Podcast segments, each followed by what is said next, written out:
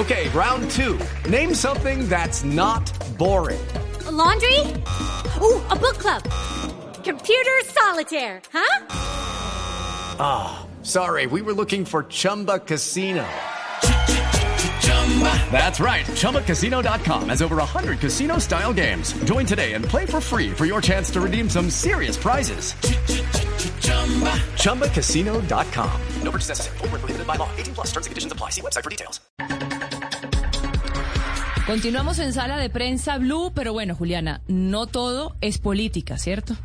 No, no todo es política, pero sí hay muchos temas de los que acabamos de tratar aquí en el programa que preocupan a todos los colombianos y a todos los ciudadanos que andan por ahí conversando también al respecto. Claro que sí, pero después de este diagnóstico de, de, de la situación preelecciones presidenciales, ahora vamos a hablar de, de, esas, de esos problemas subyacentes, de esas preocupaciones que tienen los ciudadanos eh, y que precisamente hacen parte o deben hacer parte de estos planes de gobierno de los candidatos y del eventual presidente de la República.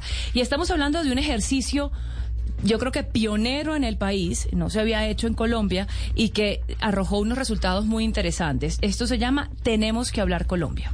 Sí, es una iniciativa que surge de seis universidades de Colombia, la Universidad de AFID, la Universidad Nacional, los Andes, la Universidad del Valle del Norte y la Universidad Industrial de Santander, que el año pasado recogieron o hicieron unas conversaciones entre miles de personas de nuestro país para preguntarles qué se debería cambiar en el país, qué se debería mejorar y qué se debería mantener. Y de allí salen unas reflexiones muy interesantes sobre lo que los ciudadanos quieren, cómo se están sintiendo en este momento y qué es lo que esperan ahora que estamos de cara también a estas elecciones presidenciales. Fueron más de cuatro meses de conversaciones con 5.159 personas.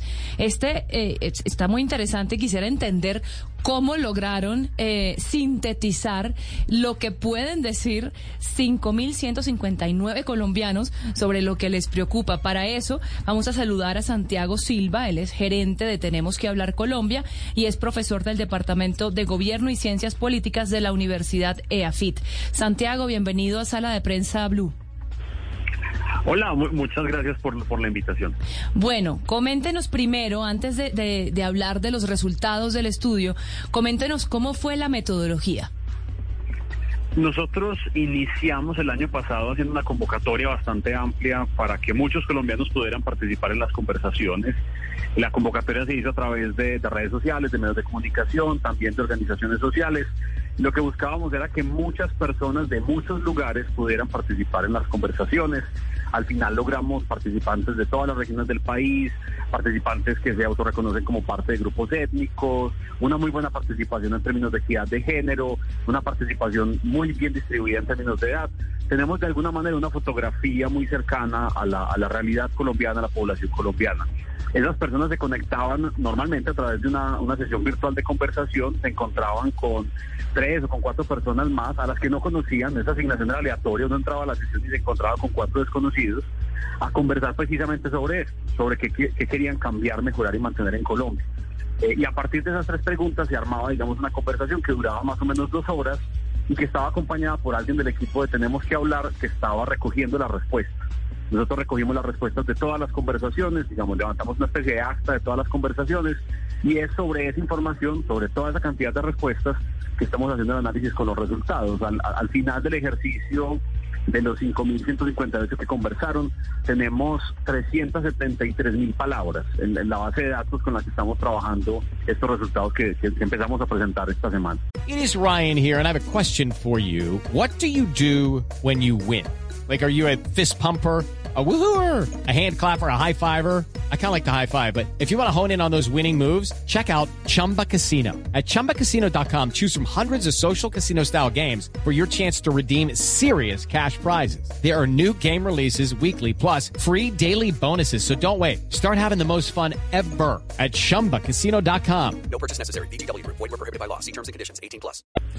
Todas esas palabras, Santiago, forman esta fotografía de país de la que usted nos habla. Descríbanos, porfa, cómo es esa imagen, qué hay en esa fotografía.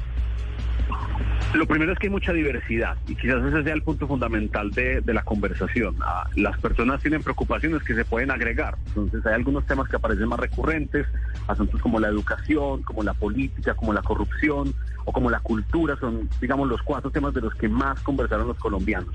Pero incluso cuando pueden estar de acuerdo en ciertas cosas, pues hay, hay conversaciones que giran alrededor de asuntos como el medio ambiente, como la salud, como la participación, como la justicia. Y en ese sentido tenemos en esa fotografía un montón de cosas importantes que contar y que revisar de esas propuestas. Quizás dos de los elementos que sean más llamativos para nosotros eh, fueron primero una, un análisis de emociones que realizamos de las respuestas cuando nos hacían referencias a algún tipo de emoción. Lo que encontramos es a unos colombianos que hacen muchas referencias a la tristeza y al miedo. Son, digamos, las dos emociones más frecuentes cuando los colombianos los utilizan como parte de sus respuestas en la conversación. ¿El, el miedo a qué, Santiago? El miedo al, a los cambios posibles en las mejoras. Eh, el miedo como la prevención, básicamente. Y de igual manera la tristeza como la frustración, como la expectativa de que las cosas no pueden cambiar. Esas dos emociones un poco las estamos juntando en una idea de, de la frustración que tienen los colombianos frente al cambio social. Porque lo otro que encontramos es que hay una expectativa profunda de cambio. El 60% de los participantes quisieron hablar de cambio. Sin embargo, pues habían asociadas emociones como estas, como la tristeza y el miedo, y sobre todo al final de la conversación la gente desconfiaba mucho de la posibilidad de que sobre todo las entidades públicas y los actores políticos realizaran los cambios necesarios. Entonces un poco lo que estamos viendo es una especie de frustración general con la con la manera como se toman decisiones en Colombia, algo que nos parece muy preocupante y que, plantea un escenario fundamental para, para el próximo gobierno y para los incluso para los congresistas electos y para todo el entorno político colombiano. También ahora, claro, está esa fotografía que es un poco preocupante, pero también hay cosas interesantes y también más bonitas. La tercera emoción más frecuente fue la alegría.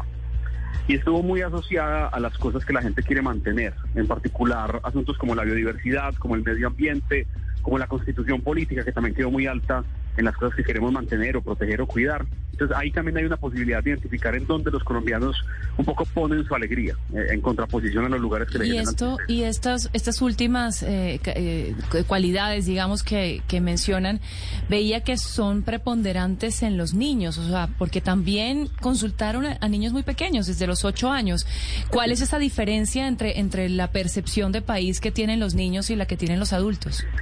Sí, hicimos un ejercicio que, era, que fue muy difícil, fue un esfuerzo grande por, por las implicaciones como, como logísticas del asunto, pero, pero nos parecía fundamental poder escuchar los niños que tenían para decirnos. Entonces, más o menos 468 creo que fueron al final niños, niñas y adolescentes participaron en las conversaciones en una versión adaptada a la conversación, pero respondieron las mismas preguntas que los adultos, o sea que podemos como compararlo. Y lo que encontramos y nos llamó más la atención fue lo prevalente en esa, en, en niños, niñas y adolescentes de la conversación sobre medio ambiente. Los adultos O también sea, hablaron ellos tema. introdujeron el tema de medio ambiente con más fuerza que, que los adultos. Sí, ellos lo hablaron muchísimo más. Está entre los primeros, en- en- creo que en, en- cambiar está de segundo y en mantener y mejorar de primero. Eh, mientras que en, en la muestra total, digamos, el resto de los adultos, el medio ambiente aparece por allá de sexto, séptimo, octavo tema. Eh, eso nos muestra como una especie de brecha generacional que es muy llamativa y que, además plantea muchas cosas respecto a la forma como adultos y niños, por ejemplo, se imaginan el futuro.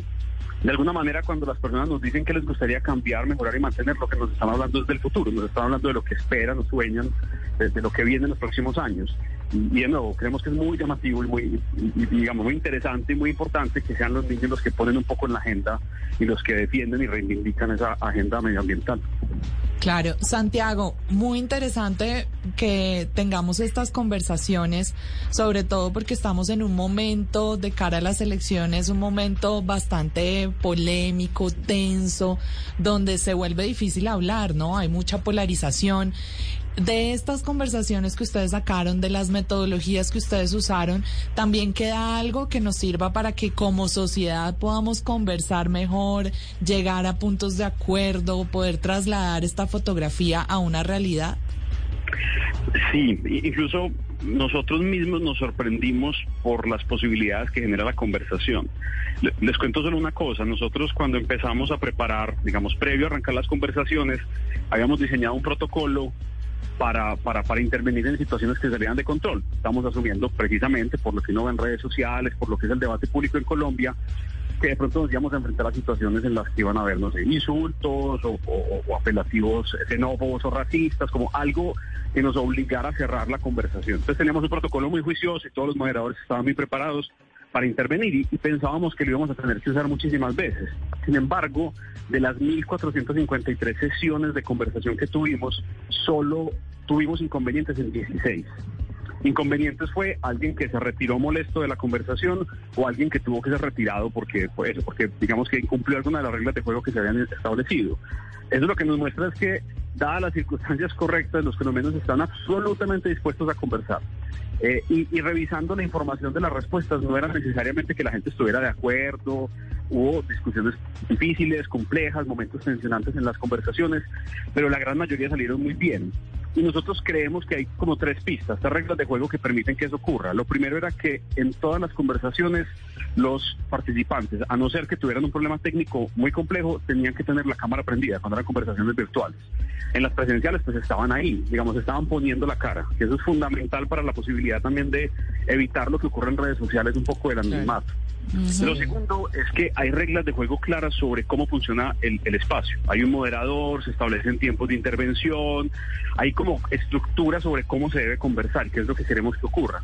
Y lo tercero, hay un, hay un objetivo propositivo.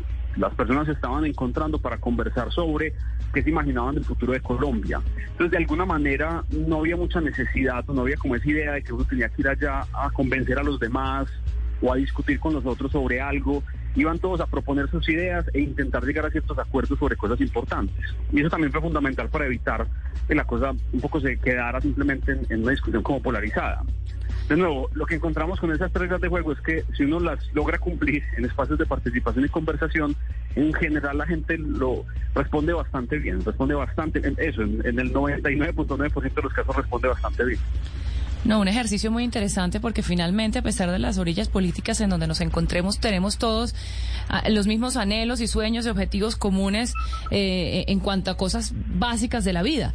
Eh, sin embargo, yo le quiero, ya como para terminar y precisar, cuáles fueron esos seis mandatos eh, que tendrían los el próximo gobernante de Colombia de cara a lo que ustedes encontraron en este estudio.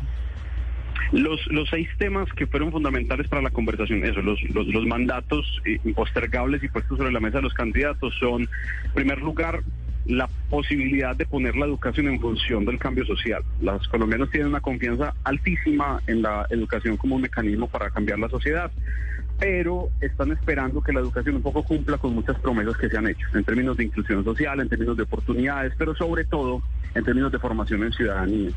La segunda es cambiar la política y luchar frontalmente contra la corrupción. La, influencia de la corrupción como una, una, digamos, un fenómeno que, que, acaba con la confianza en lo político y en lo público es grandísima. Fundamental que abordemos ese problema de frente inmediatamente. Es una cosa bastante urgente en la conversación y que tiene mucho que ver con esa frustración de la que hablaba ahorita.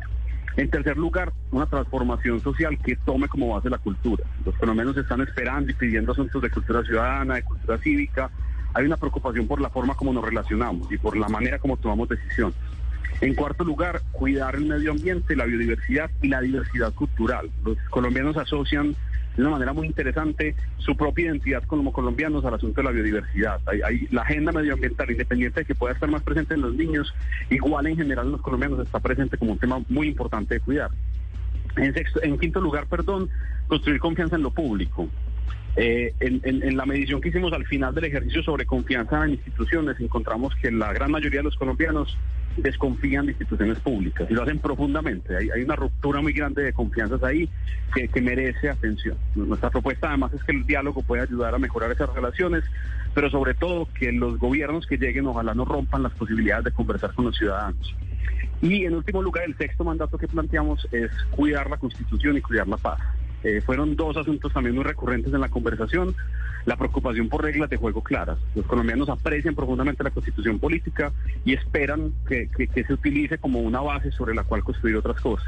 Y están muy preocupados por la implementación de los acuerdos de paz y por las perspectivas futuras que tiene el mantenimiento de la paz en Colombia.